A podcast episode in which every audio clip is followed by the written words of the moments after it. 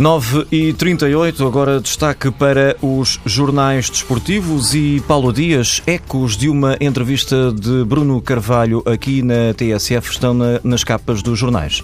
Via Verde para Bruno Carvalho, que esta manhã tem muito espaço nos jornais, desde logo, como referiste, por causa da entrevista à TSF, onde se destacam duas ideias. Jorge Jesus é o cimento da infraestrutura, o treinador e o presidente vão ficar desiludidos se o clube não chegar ao título, mas isso não coloca nada em causa. Outra outra garantia, o Sporting vai fazer duas ou três contratações cirúrgicas. Bruno Carvalho está também na primeira página do jogo, mas por um outro assunto. O jornal escreve que a UEFA aceitou o pedido da Doyen sobre a penhora de prémios futuros referentes aos prémios de participação do Sporting nas competições europeias, isto até que seja paga a totalidade dos cerca de 14 milhões de euros mais juros, ainda em dívida, no caso Marcos Rojo. O jogo sublinha que a Doyen recorreu a um acórdão do Tribunal Tribunal Arbitral do Desporto e acrescenta que os Leões ainda não foram notificados, mas estão a par do pedido feito pelo Fundo de Investimento. O Record e a Bola ainda dão eco da certeza de Bruno Carvalho, que disse que o Benfica está falido.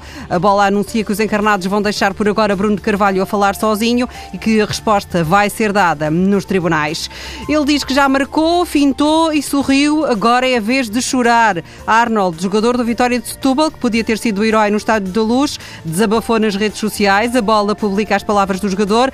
Arnold está triste e desiludido com ele próprio por não ter marcado ao Benfica, mas não aceita que coloquem em causa os valores que tem, dignidade, respeito e amor à profissão. Ainda às eleições no Futebol Clube do Porto, Angelino Ferreira, ex-administrador da SAD, numa entrevista ao jornal A Bola, diz que o processo eleitoral não esteve ao nível do prestígio internacional do Futebol Clube do Porto e garante que não votou no domingo. Peguei nos boletins e fui para casa. Cresce e aparece literalmente. O recado foi para Ricardinho, que tem um trauma de infância, o melhor do mundo no futsal, contou numa entrevista à rádio espanhola Cadena Ser que quando tinha 10 anos jogava futebol numa filial do Futebol Clube do Porto e como já tinha marcado cerca de 120 golos, foi convidado a fazer uns testes no Porto na época seguinte. E ele foi. O Porto me invitou a ir a treinar o ano seguinte e eu me fui, pero cambiaram o treinador.